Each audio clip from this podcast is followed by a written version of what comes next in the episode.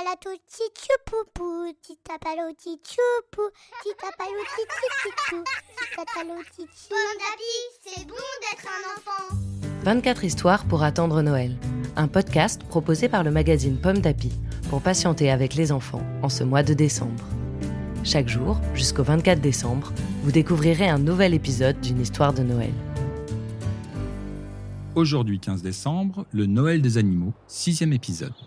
Hurrah La carte est récupérée À l'abri du vent, Colette et Lucien l'examinent avec attention. Oh, zut de zut marmonne Colette. Flûte de flûte ronchonne Lucien. Que se passe-t-il? demandent les reines. Lucien Lutin explique. Nous devons suivre le torrent, mais c'est beaucoup trop pentu, et le sol est tout boueux. Nous ne pourrons jamais grimper. C'est vrai, confirme le premier reine. Et puis Norbert est beaucoup trop lourd. Il faudrait des semaines pour y arriver. Les quatre amis restent silencieux. Ils cherchent une idée. C'est alors qu'une bruyante troupe de castors débarque sur la rive. Tut tut, pouet pouet, poussez-vous, on aimerait passer. On a du bois à livrer, des rondins qu'on a nous-mêmes taillés. Regardez.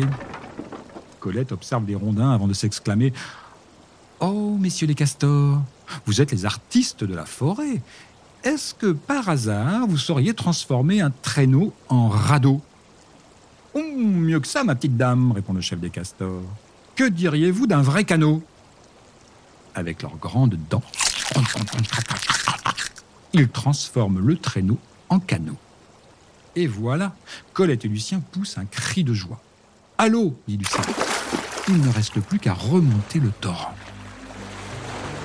Une histoire écrite par Alexandra Garibal pour le magazine Pomme d'Api numéro 646. Merci d'écouter les 24 histoires pour attendre Noël. Ces histoires vous sont proposées par le magazine Pomme d'Api. Vous pouvez les retrouver dans notre numéro de décembre 2019. Rendez-vous demain pour découvrir un nouvel épisode.